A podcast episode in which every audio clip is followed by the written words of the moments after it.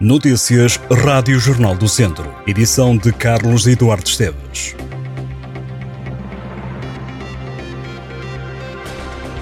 A inspetora da Polícia Judiciária, que foi ouvida no Tribunal de Viseu, contou o modus operandi do grupo acusado de burla qualificada com carros de alta gama. Questionada pela Procuradora, a inspetora falou num grupo que tinha um núcleo duro constituído por seis dos 17 arguídos que estão detidos preventivamente. Planeavam as operações com atenção, faziam prospeção do mercado, usavam um dos cabecilhas que era o mais eloquente para as conversas que precisavam de ser convincentes através de telefone. Os 17 arguídos estão acusados de fazer parte de um esquema em que foram lesados vários proprietários de carros um dos arguídos, apontado como cérebro depois de uma prospeção por sites de vendas de automóveis, telefonava a um proprietário, sempre particulares, e mostrando ser um indivíduo com bom estatuto social e financeiro, dizia estar interessado na compra da viatura, identificava-se como médico ou cirurgião e contava que queria oferecer o carro ao filho. Para concluir o negócio, dizia que o filho ou o genro fictício ia ver a viatura e se tudo estivesse bem, avançava para venda. Para mostrar a boa-fé, eram enviados comprovativos de transferência que se vieram a descobrir terem sido forjados com recurso a fotomontagens do valor da venda. Os contactos eram normalmente feitos depois das 3 da tarde para que os burlões dissessem que o dinheiro não estava disponível na conta do vendedor porque já passava da hora dos bancos. De imediato era registado o veículo em nome de terceiros depois de entregue o carro. A seguir, os veículos eram vendidos em Espanha.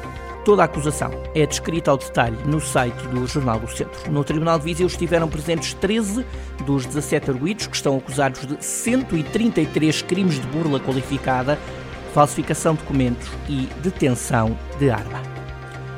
Dois reclusos que estavam acusados de terem burlado vários taxistas ou empresas de transporte a partir da prisão onde estavam detidos foram absolvidos pelo Tribunal de Aveiro por falta de provas.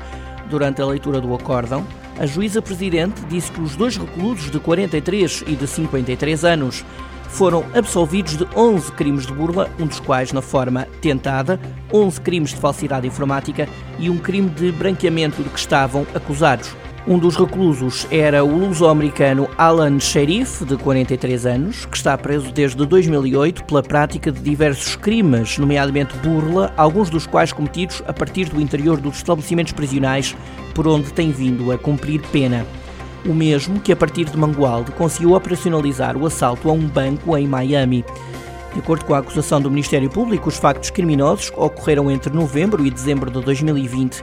De acordo com a investigação, os presos contactavam os taxistas através de telemóveis, faziam-se passar por representantes de empresas para contratar serviços de transporte de um colaborador retido no estrangeiro e remetendo um falso documento comprovativo do pagamento prévio do preço e despesas.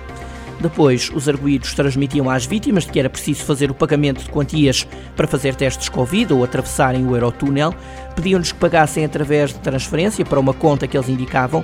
A acusação refere que em apenas um mês, os arguídos apropriaram-se de mais de 50 mil euros. As celebrações da Páscoa em Viseu arrancam a 1 de abril deste ano. A autarquia desafia os vizienses e os visitantes a viver em época pascal com um programa de celebrações religiosas na cidade e nas freguesias, mas também iniciativas culturais, concertos e espetáculos através do Festival Internacional de Música da Primavera. Estão ainda previstas oficinas e horas do conto nos museus municipais e na biblioteca. São mais de 100 atividades programadas. Entre as iniciativas está a encenação da Via Sacra no Monte Santa Luzia, na freguesia do Campo, no domingo, dia 2 de abril, às 9 da noite. O claustro da Sé recebe a 5 de abril, às 9 da noite, o sétimo encontro da Amentação das Almas. De 1 a 16 de abril, a programação inclui Eucaristias, procissões e cultos de fé em diversas igrejas do Conselho de várias religiões. A programação da Páscoa reserva também atividades pensadas à medida dos mais pequenos, oferecendo um conjunto de atividades criativas e leitura para o período de férias escolares, tanto nos museus municipais como na Biblioteca Municipal Dom Miguel da Silva. Aristides Sousa Mendes foi homenageado no Brasil. A Prefeitura de Curitiba, no Brasil, recebeu o Presidente da Câmara Municipal de Carregal do Sal para ser prestado o tributo a Aristides de Sousa Mendes na sequência do recente acordo de cooperação assinado entre os dois municípios. A homenagem em Curitiba explica-se pelo facto de ter sido nessa cidade brasileira que o cônsul português exerceu pela primeira vez funções e onde foi edificado um museu do Holocausto. Aristides de Sousa Mendes, natural de Cabanas de Viriato, em Carregal do Sal, concedeu cerca de 30 mil vistos para salvar a vida a refugiados no nazismo, a maioria judeus, enquanto cônsul em Bordeus na década de 1940, contra as ordens de Salazar. A Câmara de São Pedro do Sul lançou o procedimento para a segunda fase da obra de requalificação do pavilhão e das piscinas municipais, o que representa um investimento de cerca de 230 mil euros. As obras querem melhorar a eficiência energética e acústica do edifício.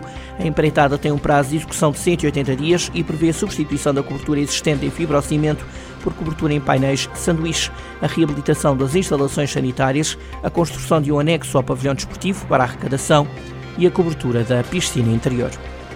O melhor da música emergente e independente de Portugal sobe ao palco no Teatro Ribeiro Conceição em Lamego pela primeira vez no próximo sábado. O cantor e compositor português J.P. Simões será o artista convidado. Fernando Alvim apresenta. Para além de Lamego, os novos talentos da música vão passar este ano também por Almada, Aveiro, Grande, Guarda, Matosinhos, Odmira, Portimão e São Pedro do Sul. Desde 1994 participaram no Festival Termómetro mais de 500 bandas e artistas, entre as quais Ornatos Violeta, Bifachada ou Capicua. Estas e outras notícias em jornaldocentro.pt.